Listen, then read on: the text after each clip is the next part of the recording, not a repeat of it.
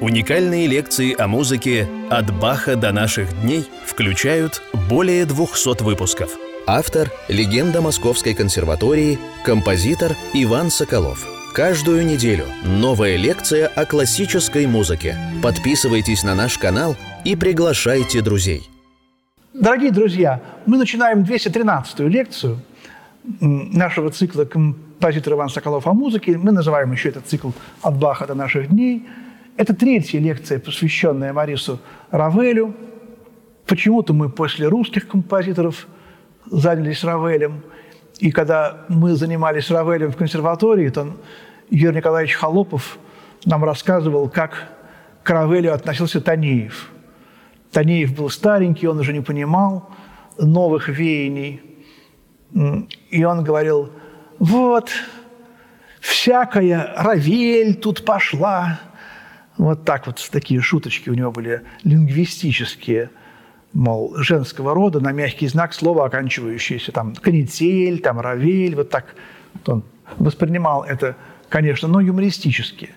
Но мы с вами в предыдущих двух лекциях разбирали, во-первых, э, невероятную тонкость душевную Равеля, во-вторых, его такую э, знаете, рафинированность и герметичность, я бы сказал, закрытость.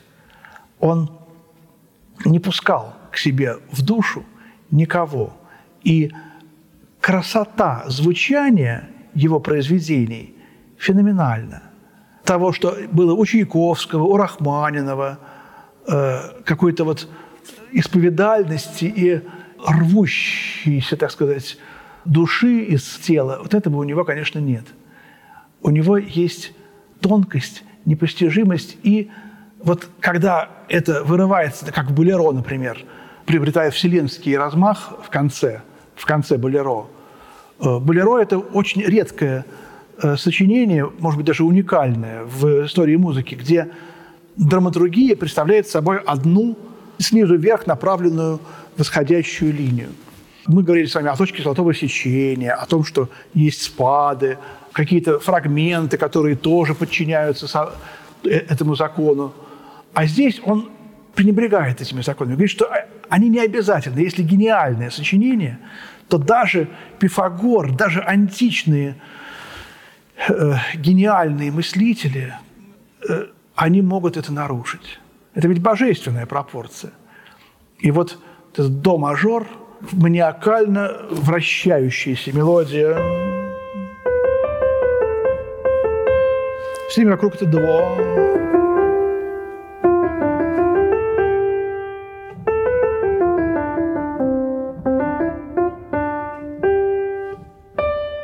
Вот такая вот мелодия, она гипнотизирует. Мы уже в конце концов, как кролики себя чувствуем перед удавом, и на нас эта машина наваливается, и одна и та же тональность. Мы привыкли, что гармония меняется. И вдруг в конце из до мажора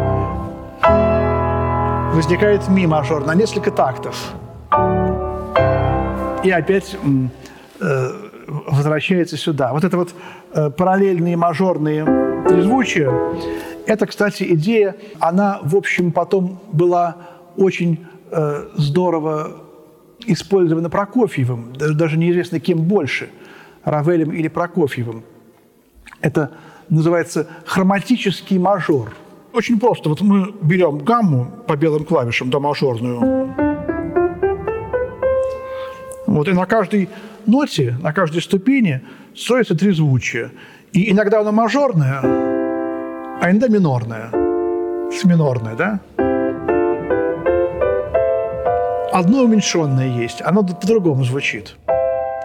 Вот. Но черный брать нельзя, это уже будет не до мажор. А поскольку мажорное трезвучие звучит веселее, радостнее, то Прокофьев и Равель, они решили пренебречь этими запретами и на каждой ноте построить мажорное. И получилось. И отсюда ощущение света, какого-то радостного, бьющего в глаза вот этого солнца. Соль мажор, любимая тональность Равеля. как говорил Нигаус, когда я слушаю музыку Прокофьева, мне хочется жить. То же самое можно и про Равеля сказать. Когда слушаешь его музыку, хочется жить. Он солнечный. Сколько у него вещей в соль-мажоре. Вот Павана, концерт соль-мажорный, соната скрипичная соль-мажорная, и первая, и нулевая, которую он написал в юности. В сюите «Гробница Куперена» много соль-мажорных произведений. Это фортепианные сюиты, которые он э, посвятил памяти своих умерших на войне друзей. «Гробница».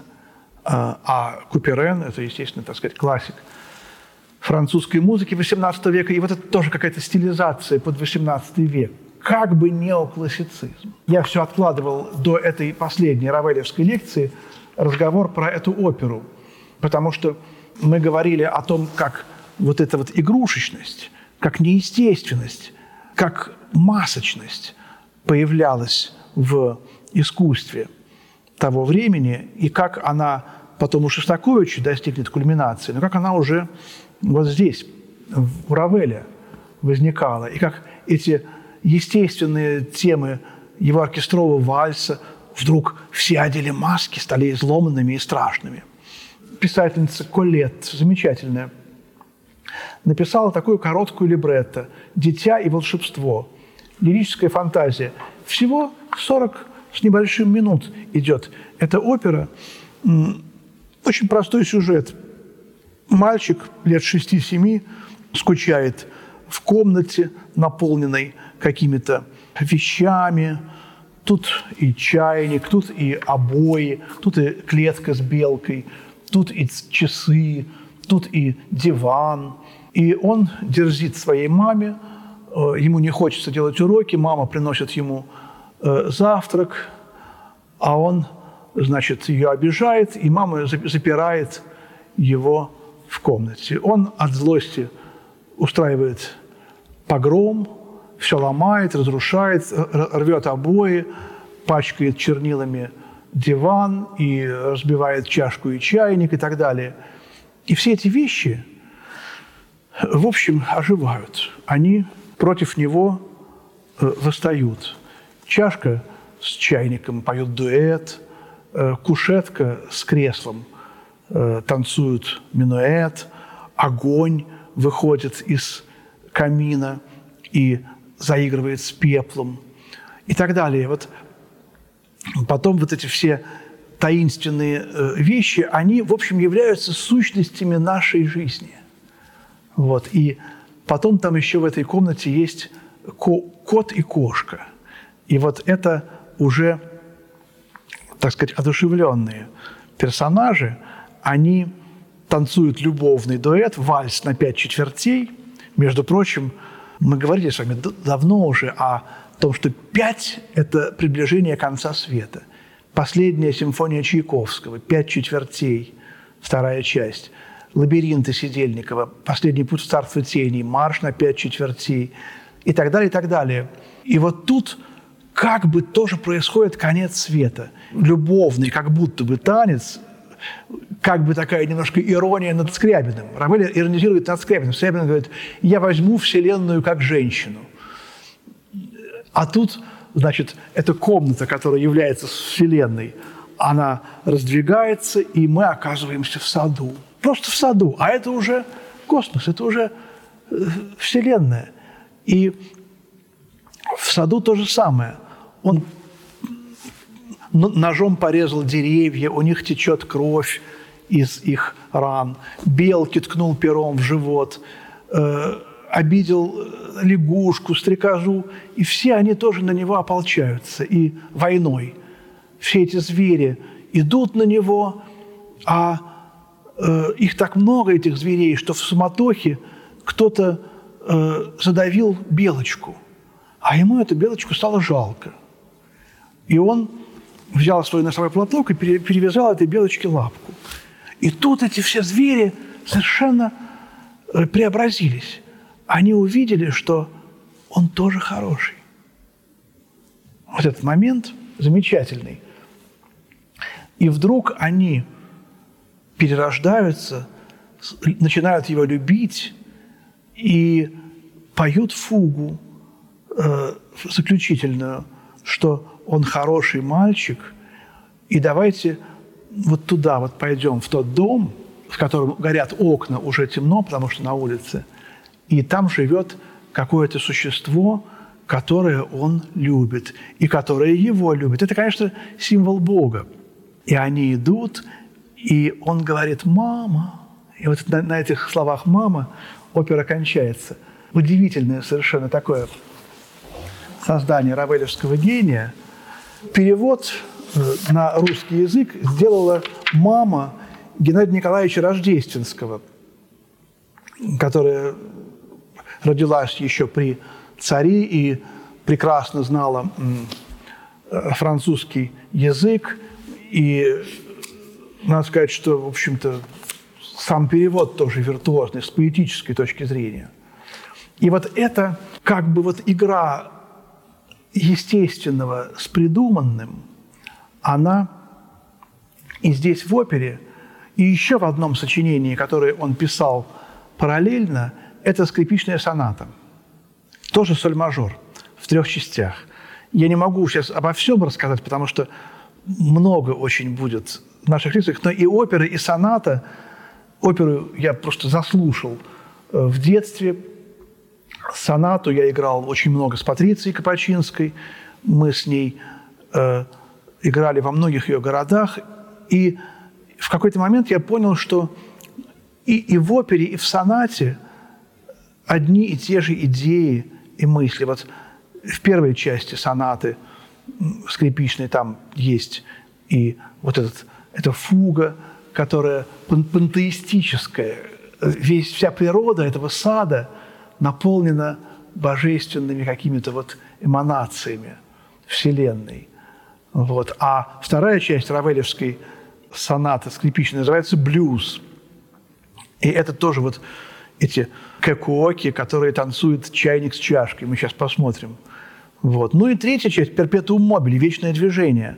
Там тоже там есть и лягушки, там, в общем, практически все темы повторяются. Ну и в конце вот это соль-мажорное такая вот равелевская гамма. Э, я очень часто говорю ребятам, знаете, вот доминант септаккорд разрешается э, в тонику, а Равель его разрешает и так нельзя, параллельными квинтами запрещено. Но вот это движение вверх, оно как будто росточек тянется вверх, и мы идем не вниз, а вверх. Вот. Это то, что Равель нарушает гармонические правила и делает это гениально. Начало, как два гобоя играют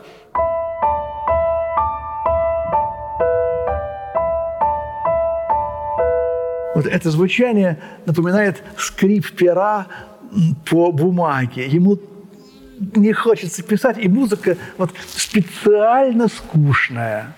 Вот как композиторы не, не пытаются написать интересно, чтобы публика не скучала, а вот чтобы поскучнее. И вот здесь вот это, это вот. Э, и потом, в конце концов, я не буду это долго играть, чтобы мы успели э, за одну лекцию всю оперу хотя вкратце пройти. Потом начинается мелодия. А мелодия, мелодию играют флажолеты контрабасов. Это вообще уникальный тембр вот в, в этом регистре.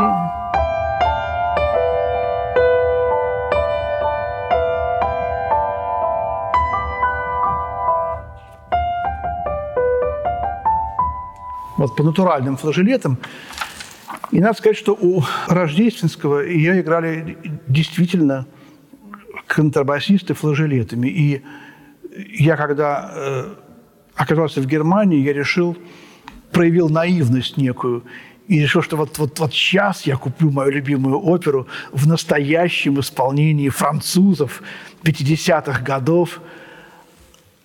Там даже контрабасиста не нашлось для этих флажелетов – там какой-то другой инструмент это все играет. И гораздо все, гораздо хуже, чисто технически оркестрово. Там даже этот цук-флейта, вместо цук-флейта что-то другое совсем. Такой волшебный инструмент, такая флейта с кулисой, как, как тромбончик маленький. Такой когда в саду какие-то таинственные звуки. Я даже купил такую флейту с кулисой, и она стоит там 11 евро. И оказалась очень дешевой, наслаждался этим звуком. Почему-то не было.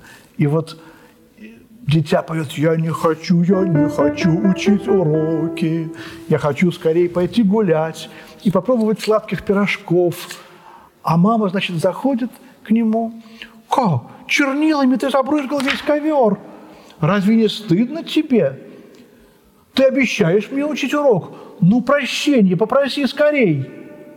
Вместо ответа дитя поворачивает голову к матери и высовывает язык. Вот такая дерзость, и она, значит, отдает ему чай, но без конфет, забирает себе конфеты, вот, и говорит, сиди один. Вот этот бунт ребенка невероятный тоже. Э, Равель кладет на рояль туда бумагу. И сейчас мы тоже не будем эксперименты производить, но э, звук делается похожим на клавесин, такой немножко шуршащий. Это, по-моему, первый случай такого подготовленного рояля в музыке. И вот э, как раз контрафагот, о котором мы говорили, Равель любит солирующий контрафагот. Вдруг он видит, что кресло сдвинулось с места и на своих ножках ковыляет по направлению к кушетке. Такой сначала фагот, кресло подходит к дитя и обхватывает его своими руками. «А, говорит ребенок, и контрафагот.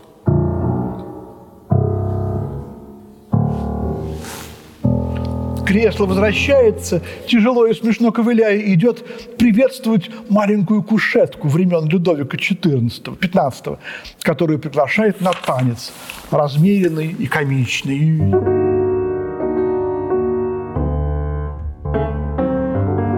Я ваш слуга, покорный кушетка, я так признательна вам. Вот. И они освободились мы от злого мальчишки, наконец. Больше нет его и так далее. Вот, музыка совершенно феноменальная. Еще Прокофьев восхищался э, в то время невероятной изобретательностью оркестровки.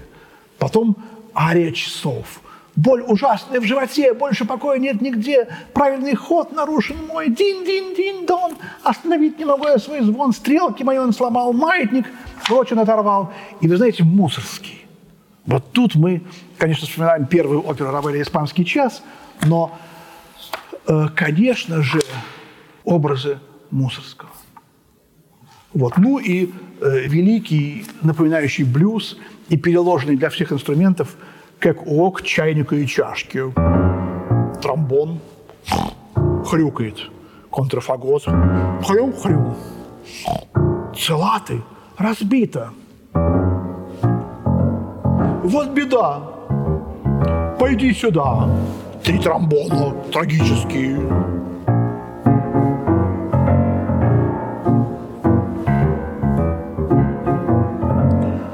Весь разлит мой чай, разлит. Чок-чок-чок. Эй, ты там, мальчишка, дурачок. Тебя побью. Тебя побью.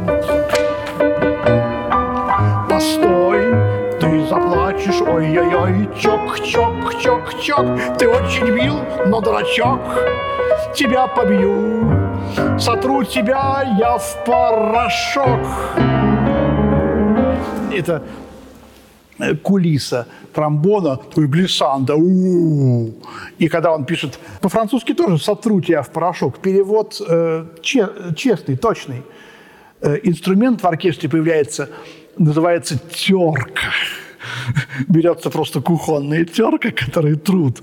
Не такая наша, а, а по ней идут палочкой. И она такая и вот этот звук, как стирает этот чайник, порошок этого мальчика несчастного, это все очень комично сделается.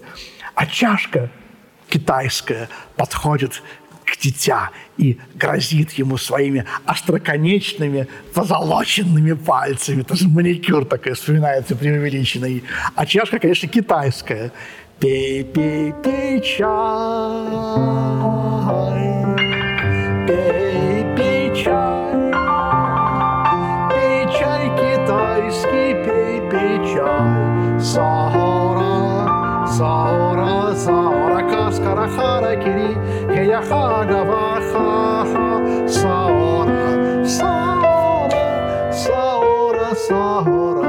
Прошу вас выпить чай. И начинается дуэт полифонический. Э, тромбон и валторна. Тромбон в крайне высоком регистре, а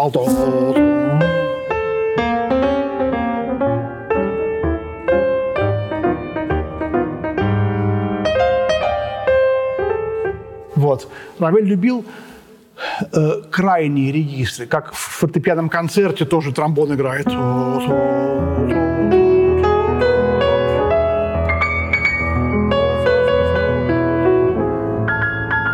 Ми Пикар поручает солирующему тромбону.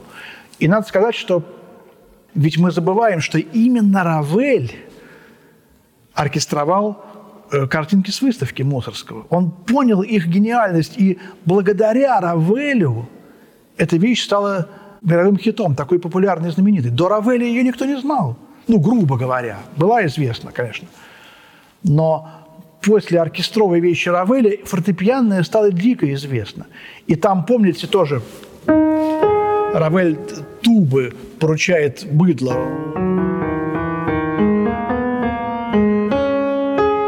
Это соль диез для тубы.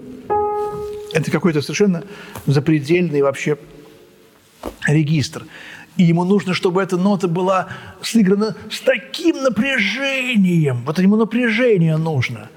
Как Прокофьев говорил, когда Прокофьев приехал в СССР, то это на него все смотрели как на заграничную знаменитость. Когда пятую симфонию он дирижировал, ему тромбонист говорил, Сергей Сергеевич, ну почему вы мне такую высокую ноту написали? Ну почему вы это волторнисту не написали? А Прокофьев говорит, а я вот хочу посмотреть вот на ваше красное лицо, когда вы будете эту ноту играть. Мне хочется, чтобы вы таким, так сели красный и играли, издевался над ним. Таким. Он, Прокофьев был жесткий такой человек. Вот, и, наверное, Равель, конечно, для него нужна была не лицо, а именно вот это вот ощущение экспрессии какой-то такой. Ну, помните Стравинский, начало э, «Весны священной», фагот, сразу до второй октавы. Вот. То есть фагот играет фа, э, ну, может быть, там еще в крайнем случае там фа диез, но никак не выше. И тут сразу фагот и до. И вот потом они поют дуэт, пинг-понг, играют в теннис, пинг-понг, чай больше не проливай. Вот. И начинается вот это вот, э, знаете, рассказывать всю эту красоту просто обидно. Хочется сказать, послушайте эту музыку, ария огня, колоратурная сопрано, огонь играет с пеплом, и потом, когда вот возникают эти, эти пепла, танец пепла, это шлейф, все погружается в тишину, и возникают э, сумерки, за окном видны звезды, цвет неба предвещает восход полной луны. Как это здорово! Тихий смех слышится в ответ. Дитя оглядывается и видит, как поднимаются куски оборванных обоев. Целый картеж маленьких персонажей, нарисованных на обоях, выходит вперед. Они немного странные, очень трогательные. Тут пастушка, и, и пастух, барашки, собачки, овечка. Наивная музыка свирели и тамбуринов аккомпанирует их. Прощайте, прощайте, милый мой, прощай, нам не пасти своих овечек на травке гор.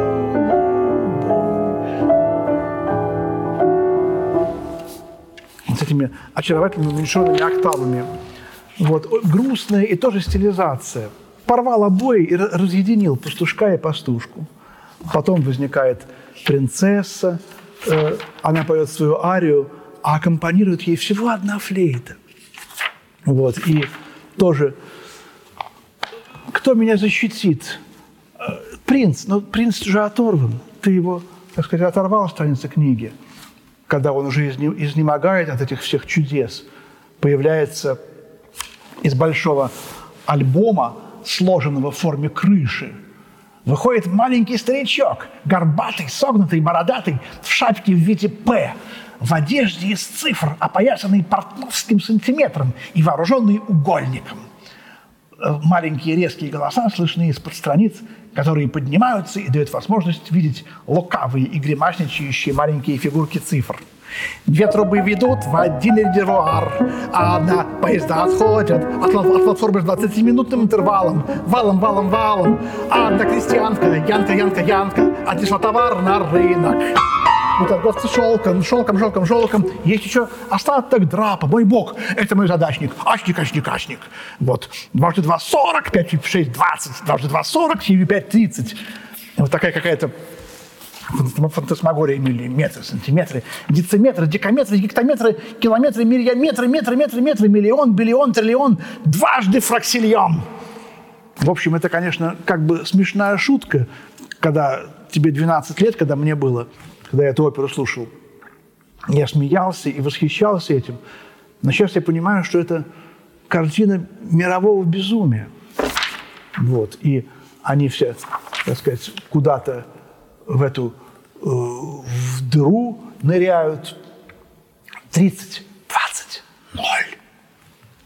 И дитя с трудом приподнимается, садится, взошла луна, она освещает комнату, черный кот – медленно выходит из-за кресла. Он вытягивается, зевает, зевает и умывается. Мяу. Мальчик сначала его не видит и лежит измученный, положив головку на подушку для ног. Как мне больно! О, как все болит! Кто это? Черный огромнейший кот. Поговори со мной. А кот отрицательно махает головой. Мяу. И начинается вот этот страшный, в сущности, это эротика. И даже когда была первая постановка этой, в сущности, детской оперы, там, видимо, режиссер переборщил э, с эротикой и запретили потому что это любовный дуэт кота и кошечки на пять четвертей. Я возьму Вселенную как женщину, Скрябин, да? И в сущности пародия на конец света.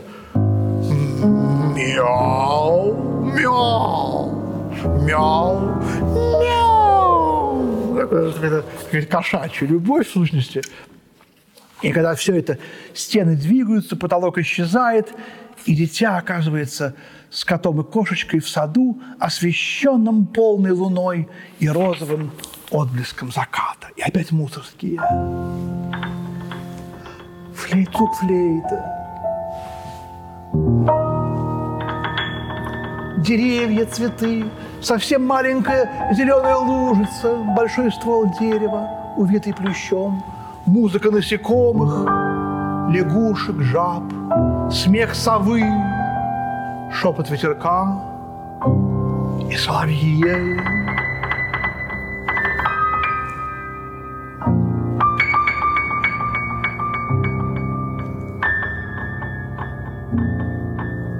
Мусорский.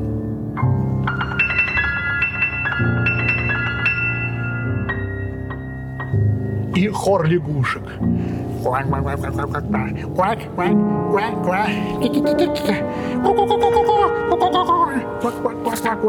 Очень остроумно. Как приятно мне быть теперь в саду, и дерево стонет. О, что? Ноет рано, ноет рано. Тоже типичный мусорский. Какая рана? Да, что ты нанес мне, моему стволу, своим перочинным ножом. Увы, мой сок течет, как кровь. Наши раны, наши раны. Потом начинается вальс, стрекозы. Она потеряла э, своего друга. Где же ты? Все ищу я под сачком Скрылась ты, дорогая Ты порхала, потеряла свою подружку бабочку Бирюзой и топазом сверкая В летнем небе ночном. Апофеоз всей этой красоты, лягушки, соловьи, они танцуют этот последний, так сказать, хоровод, и начинается последняя сцена, о которой я уже сказал, страшная сцена, в сущности, когда этот один бедный, несчастный ребенок оказывается вот в этом вот страшном мире. Это тоже написано перед войной, и как будто бы это светлое очень сочинение, но оно пронизано трагизмом. Вся музыка 30-х годов, даже когда она очень светлая, как Прокофьев или Равель, все равно чувствуется, что вот предыдущая война и последующая война Великой Отечественной, Вторая мировая, они влияют на них. И, конечно, страшное э, это время оказало влияние на, на эту прекрасную, светлую, чистую музыку. И последняя фуга, мы вспоминаем, у Равеля есть еще одна фуга, тоже соль-мажорная, из э, гробницы Куперена. Вот. И здесь тема фуги. Он лапку ей лечил, ее перевязал, кровь остановил. Он плачет, ушибся он, он ранен, лапку он вылечил, ему надо помочь, скорее помочь. Что делать? Ведь он так белке помог. Мы били его. Он произнес одно слово. Тихонько он позвал и сказал «мама». И все зовут эту маму таинственную. Вот. И они туда надо идти, вот указывая на дом. Это ее гнездо, это его гнездо. Пускай он, она скорее услышит там это слово «мама». И вот они эту фугу поют. Он такой, он хороший мальчик и умный, он хороший мальчик. Такая очень простая тема, э, но, конечно, она, вы знаете, абсолютно фантастическое э, оказывает эмоциональное воздействие. Как какие-то оратории Баха, Бетховена, лучшие, и Брамса. Мы говорили тоже о том, что Равель очень любил Брамса. Вот. Он писал медленно, Равель, как он пишет, «За год мне удалось закончить только одно фортепианное трио. Наверное, Мио написал бы пять опер или три симфонии, а я написал одно трио. Но это трио фортепианное Равеля – Послушайте его, оно стоит всех сокровищ мира. Я не буду ругать хорошего композитора Мио, но послушайте это трио Равеля, и вы поймете, за что его люблю не только я, но и весь музыкальный мир. Спасибо. Всего доброго и до свидания.